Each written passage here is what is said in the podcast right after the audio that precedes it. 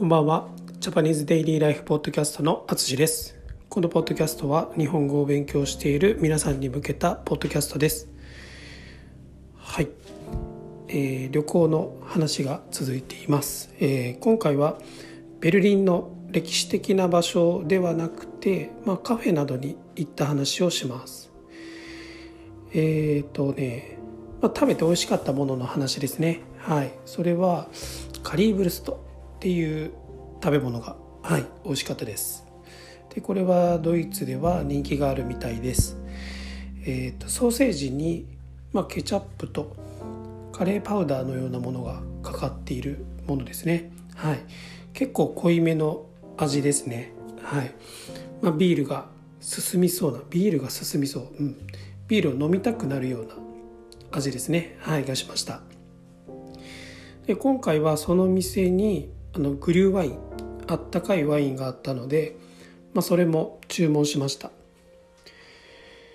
えそれからカフェにも入りましたね。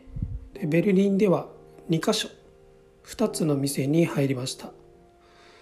1つ目の店はこれカフェネアっていうんですかねという店に入りました。Google マップの評価も高く、まあ、僕も妻も好きそうな雰囲気の店だったので入りました。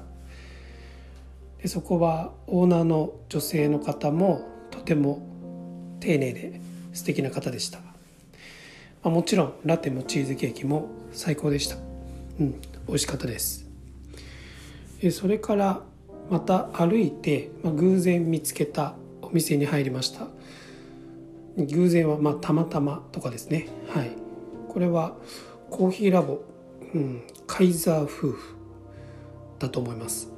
えーと、ちょっとドイツ語なんでちょっと読み方が自信ないんですけど。でここは歩いている道に、まあ、気になる看板があったので、まあ、そのままそのそっちの建物の方に奥にちょっと入っていったところで、えー、見つけました。でここは、まあ、の外観ですね。外からの、まあ、見たえー、その建物ですね。その見た感じが、まあ、とても好きだったので入りました、まあ、残念ながらちょっと閉店の時間が近かったので、まあ、あのラテだけ買って外に出ました。少し小さい飯、えー、少し小さい店でしたが、まあ、の雰囲気もよく居心地が良さそうなあの店でした。まあ、そんないろんな店を回って、まあ、気持ちのいい時間も過ごすことができました。でこれはまあベルリンに限らずなんですけど、まあ、少し思ったことは、まあ、店の中で音楽を流していないところが多かったですね。はい。